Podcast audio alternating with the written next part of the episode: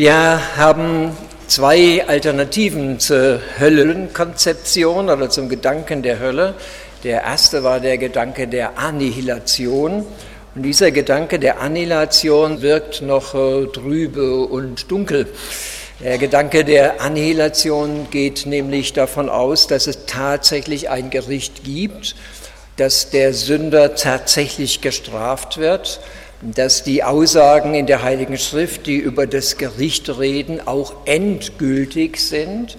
In diesem Sinne werden diese ganzen Aussagen der Heiligen Schrift sehr ernst genommen und die Vernichtung der menschlichen Seele, der menschlichen Persönlichkeit ist denn ja dann auch wirklich eine Vernichtung und eine göttliche Strafe, die dann unumkehrbar einem Menschen das Ende setzt.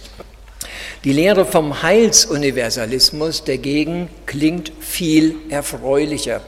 Und wenn ich mir etwas aussuchen dürfte, dann würde ich tatsächlich sagen, ich möchte viel lieber Heilsuniversalist werden als Annihilist.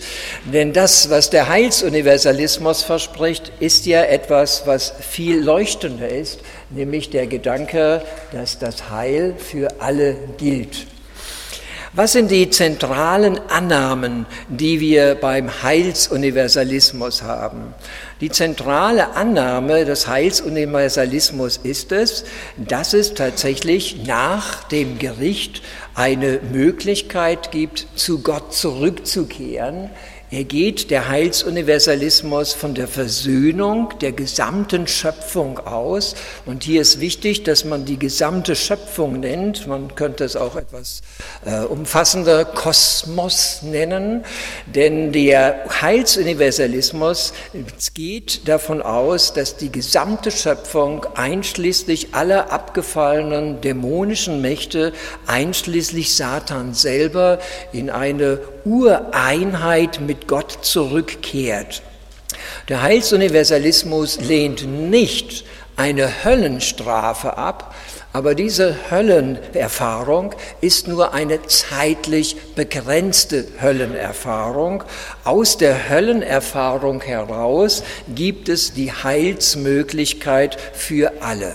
Der Endeffekt wird sein, dass sich Hölle erübrigt, weil niemand in der Hölle mehr sein wird, denn die Hölle wird dadurch unnötig, weil alle wieder in die Ureinheit mit Gott zurückgefunden haben und das durch Jesus geschehene Erlösungswerk nun endgültig auch alle mit hineingenommen hat. Dieser Heilsuniversalismus gibt auf mehrere Probleme befriedigende Antworten. Und das muss man zunächst einmal sehen, da wo die Attraktivität dieser Sicht liegt. Das Weltgeschehen geht vom Heil aus, wie Gott einen sündlos vollkommenen Kosmos geschaffen hat und führt zum Heil wieder zurück. Das heißt, die ganze Geschichte, die Gott mit diesem Kosmos gemacht hat, ist abgeschlossen und wird harmonisch zum Ende geführt. Aus diesem Grund sind so Versuche, den Heilsplan Gottes darzustellen, im Heilsuniversalismus auch gerne kreisförmig angelegt, ist ein geschlossenes Geschehen. Es kehrt alles zum Anfang wieder zurück. Der Heilsuniversalismus klärt die Frage nach der Liebe und der Gerechtigkeit Gottes, denn es besteht kein Zweifel, dass die Liebe Gottes am Ende siegt und dass das Gericht, das Gott verordnet hat, nicht das letzte Wort ist, sondern das letzte Wort ist die Liebe Gottes und die Gerechtigkeit Gottes steht nicht in Frage, weil wir nicht klären müssen, warum Menschen den Heilsweg nicht erreicht haben. Eine dritte Antwort ist, eine wie auch immer geartete Höllenerfahrung ist zeitlich begrenzt und sie hat ausschließlich, und das ist ein wichtiger Gedanke, eine pädagogische, positive Bewertung. Das heißt, wenn immer Gott Gericht vollzieht, tut er es immer mit einem positiven Ziel. Das wäre vergleichbar mit heutigem Strafvollzug. Das Ziel des Strafvollzuges ist nie Rache der Gesellschaft, sondern es ist immer Resozialisierung. In diesem Sinne ist das Ziel Gottes mit allen Gerichten immer die Umkehr des Sünders und damit ein positives Ziel. Das Problem der Verlorenen wird gelöst, die nie das Evangelium gehört haben. Diese drängende Frage, was passiert eigentlich mit Menschen, die in einer Zeit und einem Ort lebten, an dem Evangeliumsverkündigung nie geschehen ist. Ist das gerecht? dass sie in eine ewige Verlorenheit gehen, diese Frage ist geklärt, weil es auch nach dem leiblichen Tod für jeden die Möglichkeit einer Umkehr gibt. Und diese Möglichkeit, und das ist die positive Sache, wird tatsächlich von jedem irgendwann wahrgenommen. Das heißt, in der Ewigkeit ist die Herrschaft Gottes, die Größe Gottes so offensichtlich, sie drängt sich so geschlossen auf, dass jeder, jedes Wesen die Herrlichkeit Gottes erkennt und die Erlösung auch annimmt. Es gibt keinen Rest, der in einer Auflehnung gegen Gott bleibt und an einer unerlösten Situation. Und damit ergibt sich auch eine sehr persönliche Frage, die Betroffenheit einer unabgeschlossenen Mission. Wie kann es sein, dass Mission noch nicht alle Enden der Welt erreicht hat? Müsste das nicht geschehen?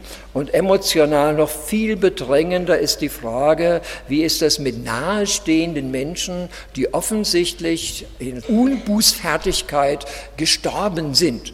Das ist eine Frage, die sehr, sehr, sehr, sehr persönlich und sehr nahe gehen kann und die deshalb auch viele ernsthafte Christen umtreibt. Gibt es darauf eine Antwort, dass meine Liebsten, meine Verwandten, meine Eltern, meine Kinder doch irgendwann an dem gleichen Heil Anteil haben können, wie ich Anteil habe. Von daher kann ich sehr gut verstehen, dass dieser Heilsuniversalismus ein hohes Maß an Anziehungskraft hat. Auch wenn man sagen muss, er ist statistisch gesehen immer nur von einer Minderheit von Christen vertreten worden. Aber diejenigen, die ihn vertreten haben, haben sich mit großer Leidenschaft auch für dieses Konzept des Heilsuniversalismus dann auch eingesetzt. Ein kurzer geschichtlicher Abriss. In der Frühkirche wurde dieser Heilsuniversalismus tatsächlich als erstes mitgedacht. Ein Clemens von Alexandrien, vor allen Dingen der schon genannte Origenes, aber auch ein Gregor von Nyssa sehen in dem Gericht Gottes eine Art Rache Gottes. Gott rächt sich, er vergilt Böses mit Bösem. Und dieser Gedanke, dass Gott, der die Liebe ist, Böses mit Bösem vergilt, obwohl er uns als seinen Geschöpfen den Auftrag gibt, nicht Böses mit Bösem zu vergelten, dieser Gedanke scheint das göttliche Gericht auszuschließen. Das Gericht Gottes muss doch immer das Ziel haben, dass das Böse überwunden wird und dass am Ende das Gute übrig bleibt. In ein erstes geschlossenes Konzept gleitet diese Gedanken der Origenes, ein Mann, der aus Alexandria in einer Hochburg auch des griechisch-klassischen Denkens kam, hochgebildet, der auch darum gerungen hat, wie man seinen Zeitgenossen Evangelium nahebringen kann, ein Mann mit großem missionarischen, apologetischem Ansatz. Und er greift Gedanken Platons auf und sieht sie als ein mögliches Denkmuster. Er geht davon aus, dass alles von Gott ausgeht, dass in einer großen Bewegung die Weltschöpfung geschieht. Er hat es nicht so genannt, später wird man es eine Emanation nennen. Man kann es vergleichen, die Sonne strahlt ihre Energie und Wärme aus, so gießt das Sein, das Seiende in dieses Universum. Und diese Bewegung weg von Gott, das aus dem Sein, das Seiende wächst, kehrt irgendwann zu Gott zurück und irgendwann wird einmal alles wieder bei Gott ankommen. Der Grundgedanke ist, alles kommt von Gott, alles bleibt immer mit Gott verbunden und alles wird immer wieder zu Gott zurückkehren. Und das gilt nicht nur für den Menschen, sondern auch für alle Mächte, auch alle dämonischen und satanischen Mächte, auch sie kommen letztlich von Gott, bleiben im Sein verbunden mit Gott und kehren zu Gott wieder zurück. Diese Lehre ist die Lehre der Apokatastasis ton Panton genannt worden, dann die Wiederherstellung aller Dinge, ein Begriff, den man im Epheserbrief finden kann, wir kommen darauf noch zurück. Und der Gedanke ist, dass damit das Weltgeschehen einen harmonischen Abschluss findet, dass alles Seiende, das vom Sein kam, zum Seienden wieder zurückkehrt. Auch Origenes hat den Gedanken gedacht, dass Menschen auf dieser Erde diese Hinkehr zum Göttlichen vielleicht nicht wirklich vollziehen. Und deshalb hat er auch die Lehre des Fegefeuers in die Theologie eingebracht. Menschen werden in diesem Leben sich vielleicht Gott weigern, aber sie werden durch einen Prozess der Reinigung schlussendlich auch in diese göttliche Vollkommenheit einziehen. Auch hier merken wir wieder, Gericht hat immer eine positive pädagogische Bedeutung. Das Fegefeuer hat immer das Ziel, auszufegen, sodass am Ende nur noch das Gute und Heilsame übrig bleibt und der Mensch fähig ist, in die Gemeinschaft mit Gott einzugehen. Diese Gedanken hat man dann aber in der frühen Kirche ihnen heftig widersprochen. Origenes ist deshalb nie offiziell als ein Kirchenlehrer anerkannt worden, obwohl er einen ungeheuren Einfluss gerade auf diesen Heilsuniversalismus bis heute hat. Im ganzen Mittelalter hat man diesen Heilsuniversalismus strikt abgelehnt und dazu gehörten auch die Reformatoren.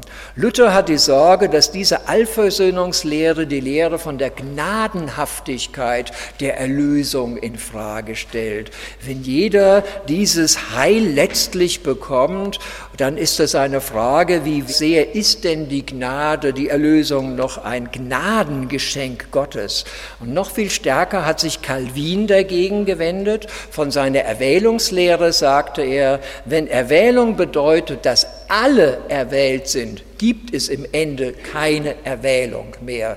Erwählung ist immer nur denkbar, wenn es Erwählte und auch Unerwählte gibt.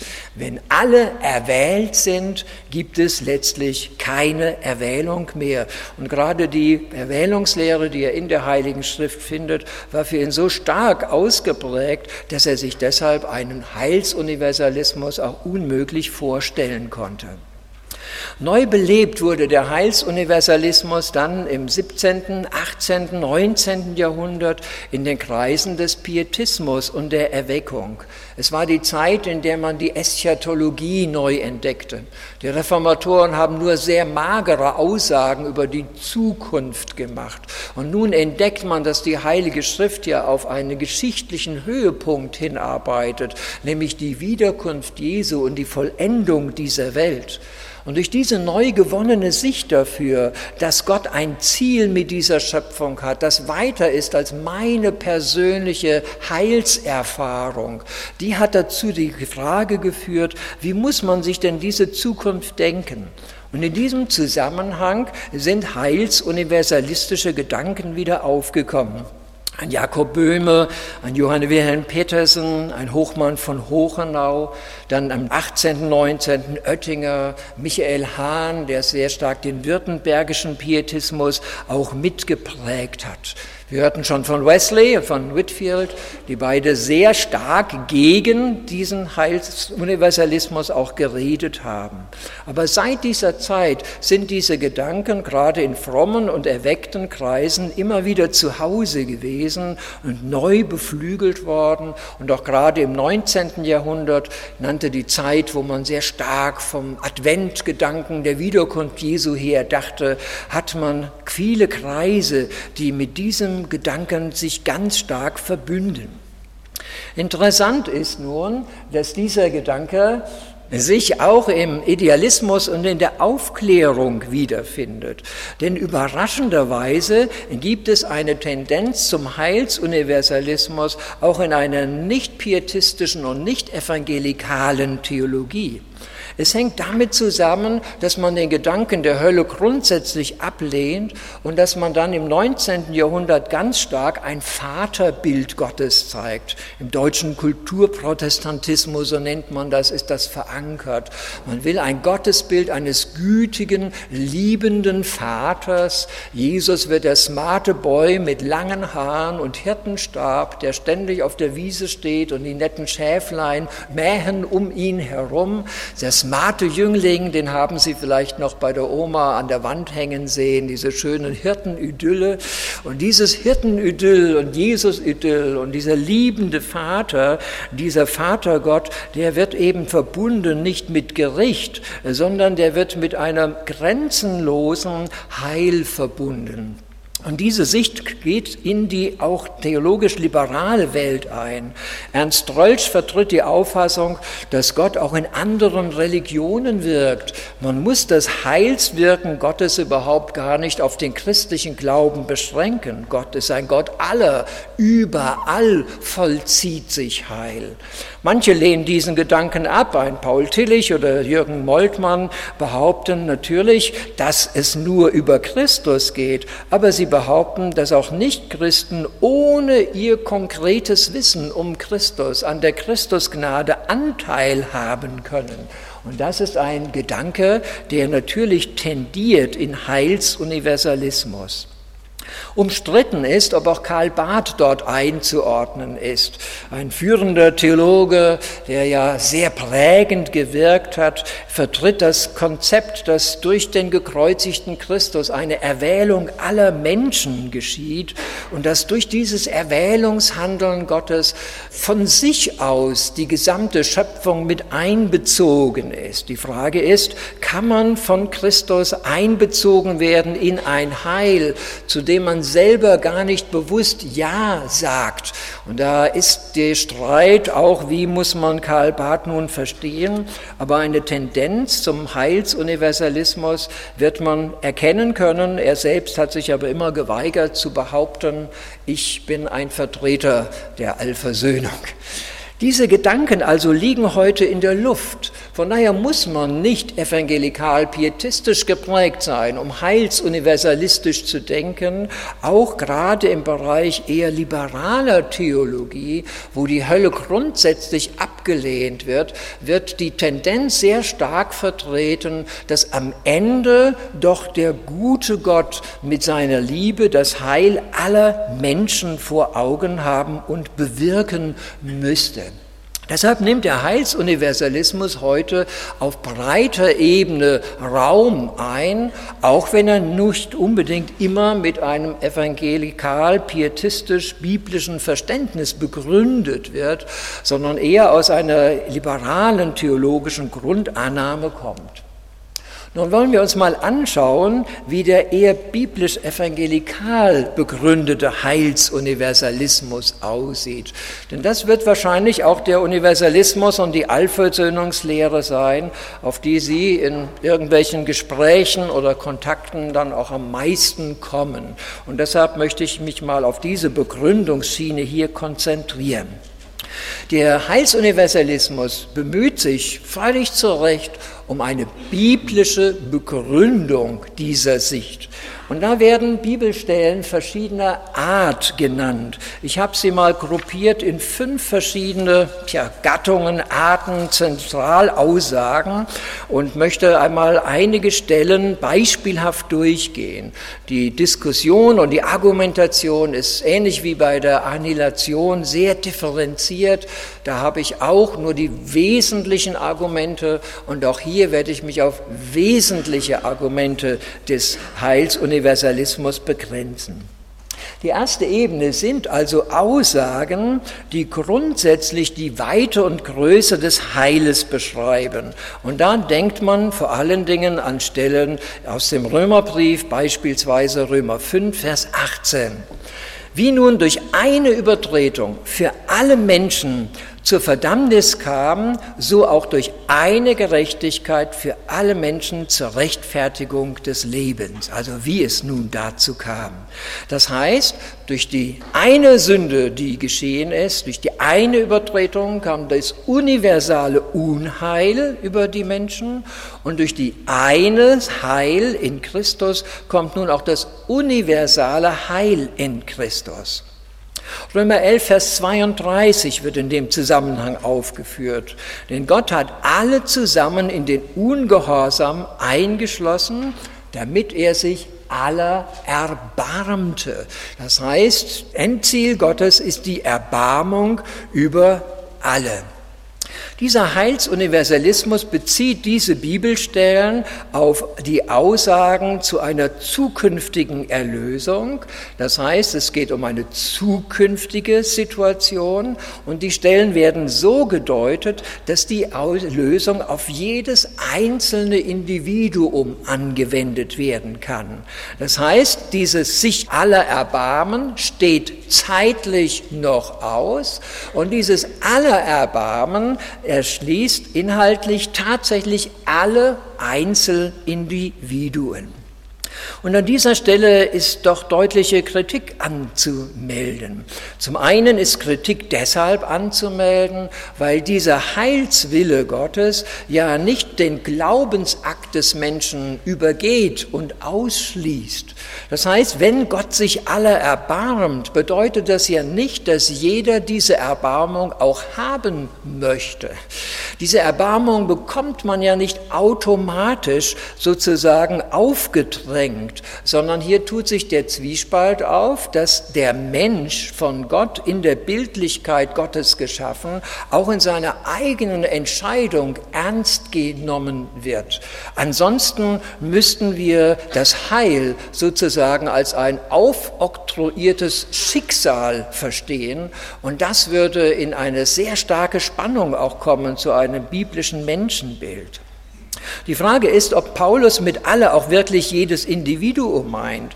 Wenn man die Stellen im Kontext des Römerbriefes sieht, sieht man, dass Paulus mit alle gar nicht so sehr an Einzelindividuen denkt, sondern dass Paulus sehr stark in Gruppen denkt. Ich sag jetzt mal dieses Wort. Er denkt in Heiden und er denkt in Juden. Von daher haben wir ganz häufig in der paulinischen Literatur den Begriff alle nicht gemeint im Sinne eines Einzelindividuums. Und gerade auch im Römerbrief wird das deutlich. Das Heil gilt allen, das heißt nicht nur dem erwählten Israel, sondern Gott hat auch einen Heilswillen für die Völker. Von daher versteht sich auch für mich dieser wichtige Abschnitt in Römer 9 bis 11, der ja dann auch über das Heil spricht von Israel. Oder in den Kapiteln Römer 1 bis 3 wird deutlich gemacht von Paulus, alle sind Sünder. Und er nimmt keine Argumente, die zeigen, alle Einzelindividuen sind Sünder, sondern seine Argumente zeigen, die Heiden sind Sünder aber die Juden sind auch Sünder. Auch an dieser Stelle merken wir, wie der Apostel Paulus weniger an die Einzelindividualität denkt, sondern wie er daran denkt, wie das Heil Gottes nun hinein sich verwirklicht, über die Juden hinaus, dann in seine ganze Schöpfung, auch die Heidenwelt. Von daher gibt es in der Allversöhnung, in Kreisen der Allversöhnung eine Tendenz, nämlich die Tendenz, dass man Paulus vorwiegend als Kronzeugen der Allversöhnung nimmt und dass man relevante Stellen aus den Evangelien eher hinten anstellt. Es gibt sogar die Konzeption der Schriftteilung, die sehr verfänglich formuliert, der Apostel Paulus habe von Gott die höchste Stufe der Offenbarung bekommen und aus diesem Grunde stünden die Aussagen des Paulusbriefe sogar über den Aussagen Jesu. Jesu habe eben im Horizont seines Volkes Israel geredet, während Paulus universal weiterführende Offenbarung im Blick auf Himmel und Hölle bringen konnte, als das nun Jesus selber tat. Das Prinzip der Schriftteilung ist natürlich von der Auslegung, von der Hermeneutik ein ganz, ganz schwieriges und von meiner Ansicht nach grundsätzlich abzulehnendes Argument. Mit ähnlicher Auslegung geht man beispielsweise auch an den Text von Kolosser 1, Vers 20. Dieser Vers sagt aus, dass schließlich alle versöhnt werden. Christus, in ihm wohnt die ganze Fülle Gottes und es hat der ganzen Fülle Gottes gefallen, alles mit sich zu versöhnen. Wer diesen Absatz liest, wird auf den ersten Moment der Überzeugung sein, dass die Schrift tatsächlich eine Allversöhnung lehrt. Wenn man sich die Stelle aber genauer anschaut, ist das nicht der Fall. Zum einen wird hier auch die Erlösung aller nicht vom Glauben der Einzelnen gelöst. Drei Verse weiter heißt es von Apostel Paulus, für die Kolosser, auch euch hat er erlöst, insofern ihr am Glauben festbleibt. Das heißt, der Empfang der Versöhnung ist ein Empfang, der auch an den Glauben an Christus gebunden bleibt. Und wenn wir in Kapitel 2, Vers 15 lesen, haben wir eine weitere Aussage, was geschieht durch den Christus, in dem die Fülle Gottes lebt. Da wird nämlich deutlich ausgesagt, dass er die Mächte im Triumphzug zur Schau geführt hat. Und diese Zuschauführung klingt nun nicht wie persönliche Heilserfahrung, sondern klingt wie Unterwerfung.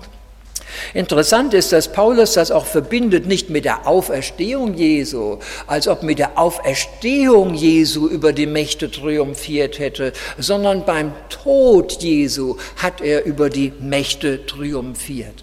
Von daher ist für mich die beste Art, diesen Vers so zu verstehen, dass tatsächlich Christus universalen Frieden geschaffen hat. Aber Frieden schaffen geht auf zwei Wege. Frieden schafft man dadurch, dass Menschen sich Gott unterwerfen, sich Christus unterwerfen und das Heil erfahren. Friede geschieht aber auch dadurch, dass der Feind zum Schweigen gebracht wird. Diese militärische Strategie gibt es bis heute. Entweder versöhnst du dich mit deinem Feind oder du ringst ihn nieder. Das Endergebnis ist Frieden, wenn der andere dich anerkennen muss. Wobei hier noch ein unterschiedlicher Gedanke liegt, den komme ich noch einmal, dass die Unterwerfung aus Einsicht schließlich auch geschieht. Von daher kann ich in Kolosser 1, Vers 20 nicht eine Allversöhnung in dem Sinne erkennen, dass jedes einzelne Individuum gerettet ist und in einer Gottesbeziehung lebt, aber ich würde formulieren, ich kann eine Allversöhnung in dem Sinne in diesen Versen finden, dass Gott den gesamten Kosmos befriedet und dass das schon geschieht am Kreuz durch die persönliche Heilserfahrung für die einen und durch die Unterwerfung für die anderen. Und damit ist der Kosmos zur Ruhe gekommen, und zwar zentral durch das Geschehen Jesu am Kreuz, aber eben nicht im Sinne einer Hinkehr und einer persönlichen Bekehrung und Umkehr für alle Wesen. Eine zweite Kategorie von Bibelstellen geht auf den universalen Heilswillen Gottes ein. Zahlreiche Bibelstellen unterstreichen, dass es Gottes Wille ist, dass alle Menschen errettet werden. Der Grundgedanke ist, wenn Gott etwas will, wird das, was Gott will, auch geschehen. Denn wenn Gott Gott ist, wird er das, was er will, auch wirklich umsetzen. Wenn Gott also will, dass alle Menschen errettet werden, dann wird Gott das auch tun. 1 Timotheus 2, Vers 3 bis 4. Dies ist gut und angenehm vor unserem Heiland Gott, welcher will, dass alle Menschen errettet werden und zur Erkenntnis der Wahrheit kommen. Oder 2. Petrus 3, Vers 9. Der Herr verzögert nicht die Verheißung, seine Wiederkunft, wie es einige für eine Verzögerung halten, sondern er ist langmütig euch gegenüber, da er nicht will, dass irgendwelche verloren gehen, sondern dass alle zur Buße kommen. Der Gedanke, dass Gottes Rettungswillen alle einschließt, ist völlig richtig. Aber der Gedanke, dass der Rettungswillen Gottes dazu führt, dass dann auch alle wirklich errettet werden, das ist ein trügerischer Schluss. Damit ist kein Zweifel an der Allmacht Gottes ausgesprochen. Natürlich kann Gott, was er will, aber er wird nicht das tun wollen, was er nicht will. Und das, was er nicht will, ist Menschen gegen einen eigenen Wunsch einer Beziehung zu Gott in ein Heil hineindrängen und in ein Heil hineinzwingen. Man müsste dann sagen, Gott muss im Menschen so bewirken, dass er das dann auch wirklich wollen will, was er will und soll. Aber am Ende wird der Mensch wollen, was er wollen soll. Und Gott wird mit seinem Heilswillen dann zum Ziel kommen. Von daher ist der willentliche Akt des Menschen ja nicht ausgeschlossen, sondern er ist einbezogen. Aber ich gebe zu, wir kommen an eine letzte Grenze auch an dieser Stelle unseres Verstehens, wie das Handeln Gottes auf der einen Seite und die Verantwortlichkeit des Menschen auf der anderen Seite zusammen gedacht werden müssen. Aber auch Stellen werden falsch gedeutet. Ich hatte eben genannt 2. Petrus 3, Vers 9. Gott möchte nicht, dass irgendwelche verloren gehen. Die Aussage ist ja richtig. Aber wie geht's denn weiter? Warum verzögert Christus seine Wiederkunft? Weil eben ab dem Punkt seiner Wiederkunft keine Umkehr mehr möglich ist. Von daher ist diese Stelle, die aus 2. Petrus 3, Vers 9 angeführt wird, für mich eine der überzeugendsten Stellen gegen eine Allversöhnung. Denn wenn es jederzeit möglich wäre, dann müsste Petrus ganz anders argumentieren. Er würde sagen, ihr habt recht, Christus verzögert seine Ankunft, aber das ist auch nicht so schlimm. Man kann auch nach seiner Ankunft noch Buße tun. Aber schön und heilsam und gut für euch, wenn ihr es jetzt schon tut. Damit würde aber das gesamte Argument des Petrus in sich zusammenbrechen. Von daher ist diese Stelle eine wunderbare Stelle, die zeigt, der universale Heilswille Gottes besteht tatsächlich. Aber der universale Heilswille Gottes ist nicht damit zu verwechseln, dass Gott das Heil aufdrängt, sondern dass das Heil gebunden ist an eine vollzogene Buße. Und dafür lässt Gott Raum. Aber wenn jemand diesen zeitlichen Raum nicht nutzt, ist der Heilswille Gottes auch zeitlich gebunden. Es gibt ein zu spät. Eine dritte Kategorie von Bibelstellen sind Bibeltexte, die von der Unterwerfung unter Gott und der Wiederherstellung aller Dinge sprechen. Ich sagte schon, dass dieser Gedanke der Apokatastasis ein Gedanke ist, den man aus dem Epheserbrief heraus ableiten könnte. Da heißt es ja, dass alles Christus untertan und unterworfen wird. Und die Stelle, die vielleicht noch bekannter ist, ist Philippa 2, Vers 10 damit in den Namen Jesu jedes Knie sich beuge, der himmlischen und irdischen und der unterirdischen und jede Zunge bekenne, dass Jesus Christus Herr ist zur Ehre des Vaters. Diese Stelle der Unterwerfung klingt danach, als ob das Heil Gottes für alle gegeben worden wäre. Und an dieser Stelle ist auch wieder Zweifel anzumelden. Es ist nicht gesagt, dass mit der Unterwerfung eine persönliche Bekehrung gemeint ist, sondern die Unterwerfung unter das Urteil Gottes. Und das finden wir auch in 1. Korinther 15, 28, wenn es heißt, alles wird ihm unterworfen werden. Unterwerfung ist definitiv etwas anderes als erlebte Heilserfahrung. Und daher dürfen wir das nicht vertauschen. Eine vierte Kategorie, Bibeltexte, die vom äonischen Gericht sprechen. Hier wird von der Seite des Heilsuniversalismus gerne darauf hingewiesen, dass der Begriff Äon in der Schrift natürlich einen Zeitabschnitt bedeuten kann. Und damit stimmen wir sofort überein. Jesus spricht vom alten Äon, er spricht vom neuen Äon und setzt damit tatsächlich Äon auch zeitliche Grenzen. Wir haben dieses Argument aber schon im Rahmen der Annihilationskonzeption gesehen. Römer 6, Vers 23, der Lohn der Sünde ist der Tod, die Gnadengabe Gottes aber das ewige Leben.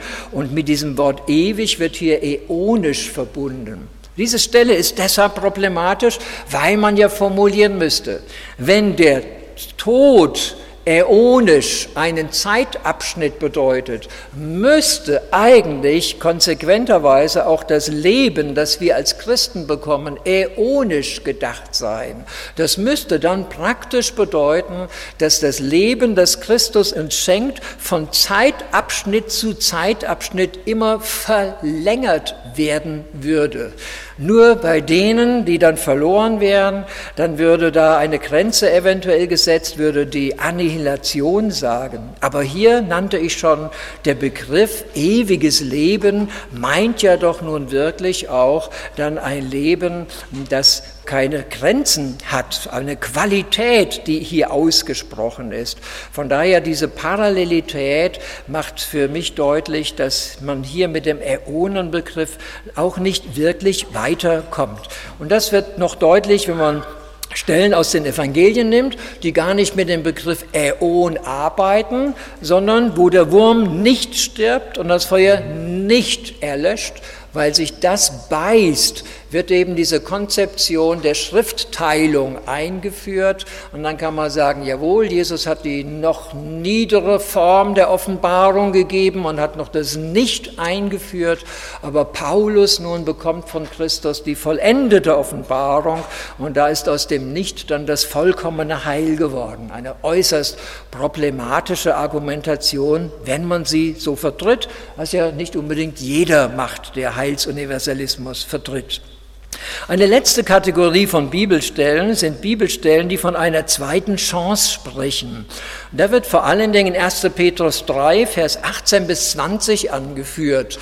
Wenn Christus nach seinem Tod im Totenreich war und wenn es dort die Möglichkeit offensichtlich gab, umzukehren, dann muss das natürlich auch jetzt gelten für alle Generationen und für alle Zeiten. Und damit würde belegt sein, dass in der Schrift der Gedanke einer Predigt nach dem Tode, eine Umkehrmöglichkeit nach dem Tode möglich ist. Ich persönlich halte diese Stelle für überinterpretiert und falsch interpretiert. Ich stelle sogar die Frage, ob hier überhaupt von einer Höllenfahrt Jesu die Rede ist. Es gibt eine Deutung, die von den Geistern im Gefängnis redet und gar nicht Menschen meint, sondern Engel, eine angolologische Deutung. Und ich tendiere sogar noch zu einer anderen, der Ansatz heißt, so ist Christus hingegangen. Und ich könnte mir gut vorstellen, dass hier die Predigt durch Noah als eine Predigt des Christus an die Generationen gesehen wird. Es wäre dann eine Deutung einer Präexistenz. Aber wenn man wirklich von Jesus als im Totenreich ausgeht, lebt die Allversöhnungslehre nur von dem Gedanken, in den Text Aussagen und Folgerungen hineinzulegen, die im Text selber nicht enthalten sind, dass die Verkündigung nach seinem Tod weitergeht, dass die Verkündigung allen Menschen gilt, dass die angesprochene Noah-Generation nur ein Symbol für die ganze Menschheit ist. Und diese ganzen Annahmen halte ich tatsächlich für sehr schwierig. Wir könnten nun auch theologische Begründungen ansprechen. Da möchte ich noch welche kurz nennen. Die Zeit geht ja dahin. Der Gedanke eins ist, wie vorher auch in der Annihilation, dass Allversöhnung den Eindruck hat, nur mit diesem Konzept wird die Heilsgeschichte abgerundet. Und da habe ich den Eindruck, dass diese Gedanken wirklich menschlich sehr, sehr verständlich sind, aber dass ein Verständnis von Geschichte vor Augen legt, das ich so in der Heiligen Schrift nicht finde. Die Heilsgeschichte ist auch abgerundet, wenn sich alle Christus unterwerfen. Ich wüsste nicht, warum eine Welt, in der eine ewige Verlorenheit, in der man auch Christus anerkennt, warum das keine abgerundete Heilsgeschichte sein sollte. Sie wirkt nur dann nicht abgerundet, wenn man erwartet, dass ein persönliches Heil da ist. Die Hölle ist ein Ort, in dem lauter Menschen sind, die völlig einverstanden sind mit dem Gericht Gottes, die völlig einsehen, dass es ein Gericht ist, das gerecht ist. Und das ist für mich eine Abrundung, auch wenn es eine Abrundung ist mit einem doppelten Ausgang. Über den anderen Aspekt werde ich nicht viel sagen. Die Liebe und die Gerechtigkeit erfordert die Versöhnung aller. Wir haben das schon auch bei der Konzeption der Annihilation gesehen und da werden stillschweigend Dinge vorausgesetzt, die dann eben in das Bild gelegt werden. Was erwarte ich von Liebe, wie müsste ein gerechter Gott aussehen. Und diese Erwartungen, die ich in mein Bild hineinlege, was ich unter Liebe und Gerechtigkeit verstehe, bringen mich dann in eine Spannung zu dem, was ich in der Schrift als Liebe und Gerechtigkeit auch empfinde. Ein weiteres Problem sehe ich beim Heilsuniversalismus, dass er die Behauptung aufstellt, Gericht sei immer pädagogisch positiv. Wir finden viele Situationen der Schrift, wo Gott pädagogisch positiv wirkt. Wir haben aber auch genauso viele Beispiele, wo es nicht erzieherisch geht. Als Anias und Sapphira tot umfallen, ist keine Pädagogik der Umkehr mehr möglich. Sodom und Gomorra bekommt keine Chance für eine Erneuerung und die Rotte Cora bekommt auch nicht im Fall in das tiefe Nichts hinein noch die Chance zu einer Umkehr. Hier haben wir endgültige Situationen. Ich erinnere an den Vortrag gestern, dass diese Erwartung bei uns immer ganz stark da ist, dass es gut ausgehen muss. Ganz häufig hat Gericht dieses Ziel, und erreicht es auch. Wir denken an die Geschichte Gottes mit Israel. Aber es ist die Frage, ob das auch für ein Endgericht gilt. Denn wir reden ja nicht von irgendeinem Gericht in irgendeinem Verlauf der Geschichte, sondern wir reden von dem Schlussstrich, den Gott unter alles zieht. Und ob man irgendein Gericht in der Geschichte, die in der Bibel gedeutet wird, vergleichen kann mit dem Endgericht, ist für mich doch eine sehr schwierige Frage. Der letzte Gedanke, angesichts der Hölle erleben die Gerechten keine Seligkeit. Ich glaube, dass dieses Element, dieses Argument davon ausgeht, dass wir in der Ewigkeit sehen, wie wir jetzt sehen. Und ich wage mal folgende These. Wenn wir ihn sehen, wie er ist, werden wir sehen, wie er sieht. Und da wir momentan ihn noch nicht sehen, wie er ist, sehen wir auch noch nicht, wie er sieht. Und von daher sind wir in einer Spannung, der Spannung, dass wir sehen, was Seligkeit für uns bedeuten könnte, aber wir sehen nicht mit den Augen Christi, was für ihn Seligkeit bedeutet, auch angesichts eines doppelten Ausgangs der Geschichte. Grundsätzliche Probleme spreche ich nur mit einem Mausklick an. Ich sehe das Problem, dass im Heilsuniversalismus Sünde und ihre Folgen zu flach gesehen werden. Sünde ist tiefer als Rebellion gegen Gott zu sehen. Ich sehe die Gefahr, dass die Verantwortlichkeit des Menschen gegenüber seiner bewussten Entscheidung gegen Gott nicht hoch genug geschätzt wird. Ich sehe, dass die Tiefe Gottes des Todes Jesu unterschätzt wird. Alphasöhner würden sagen, nein, gerade du unterschätzt. Das Heil in Christus ist noch viel größer. Und ich würde sagen, nein, es ist eine Unterschätzung, den Tod Christi so preiswert, ich formuliere es mal ungeschützt, zu formulieren, dass am Ende alle daran Anteil haben, sogar die, die eigentlich nicht wollen. Wird nicht Ethik und Moral tendenziell unterlaufen, nicht effektiv, aber tendenziell, wenn am Ende doch alles gut herauskommt, wozu muss ich dann mich in ethischen Situationen entscheiden und warum brauche ich Hinkehr zu Christus? Wird der Missionssinn tendenziell abgemildert? Ich habe Menschen kennengelernt, die allversöhnerisch dachten, die eine solche Liebe zu verlorenen Menschen hatten, dass ich sagte, gerade weil du einen solchen Missionssinn hast, bist du allversöhnerisch. Ja? Deshalb wehre ich mich ein wenig gegen die Unterstellung, dass alle, die heilsuniversalistisch denken, aus sich heraus schon einen mangelnden Missionswillen hätten. Aber eine Tendenz dazu ist für mich unverkennbar. Und ich glaube, dass die biblischen Aussagen über Gericht und Bestrafung der Sünder viel zu wenig gesehen werden. Was ich nicht für gut heiße, und dann bin ich jetzt gleich am Schluss, ist eine Polemik gegen Allversöhnung, wie ich sie erlebt habe. Ich habe häufig gelebt, dass man Menschen, die universalistisch dachten, praktisch die schlimmste Ketzerei unterstellt hätte, so als ob nach der Sünde Adam und Evas die zweitschlimmste Sünde wäre, heilsuniversalistisch zu denken. Und da muss ich sagen, dagegen verwehre ich mich doch. Menschen, die heilsuniversalistisch denken, denken das aus einer tiefen, tiefen inneren Betroffenheit und den Wunsch zu haben, dass alle einmal bei Christus das Heil erleben, ist für mich nicht so eine ketzerische Idee, dass ich Allversöhner in eine schlimmste Kategorie von Irrlehre eingliedern müsste. Aber ich halte diese Sicht für falsch. Wenn wir den Annihilisation und Heilsuniversalismus anschauen, glaube ich, sie werden in den nächsten Jahrzehnten und Jahren tendenziell zunehmen. Der Druck auf die Leute, die eine Höllenvorstellung bewahren, wird immer größer. Und von daher glaube ich tatsächlich, dass wir angemessen von der Helle sprechen müssen, damit wir nicht selber Anlass dazu werden, Menschen in zweifelhafte Alternativen zu treiben. Je falscher wir von Himmel und Hölle reden, desto mehr wahrscheinlich machen wir es, dass Menschen sich aus innerer Wehr auch dagegen setzen.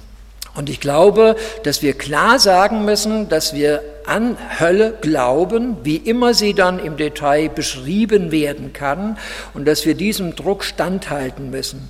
Wir müssen aber auch die Spannung durchhalten, dass Gott uns über letzte Dinge nicht die letzte Erkenntnis gibt und dass wir auf viele Fragen, auch bei der Ablehnung der Annihilation und der Ablehnung der Allversöhnung, nicht sagen können, ich habe befriedigende Antworten auf alle Fragen, die ich habe und auf alles, was auf meiner Seele lastet.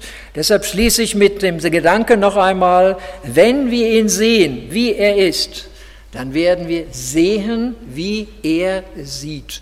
Und ich glaube, dass manches, was uns jetzt ungeheuer Kopfzerbrechen, auch denkerisch bereitet, sich dann in eine wunderbare Antwort auflösen wird.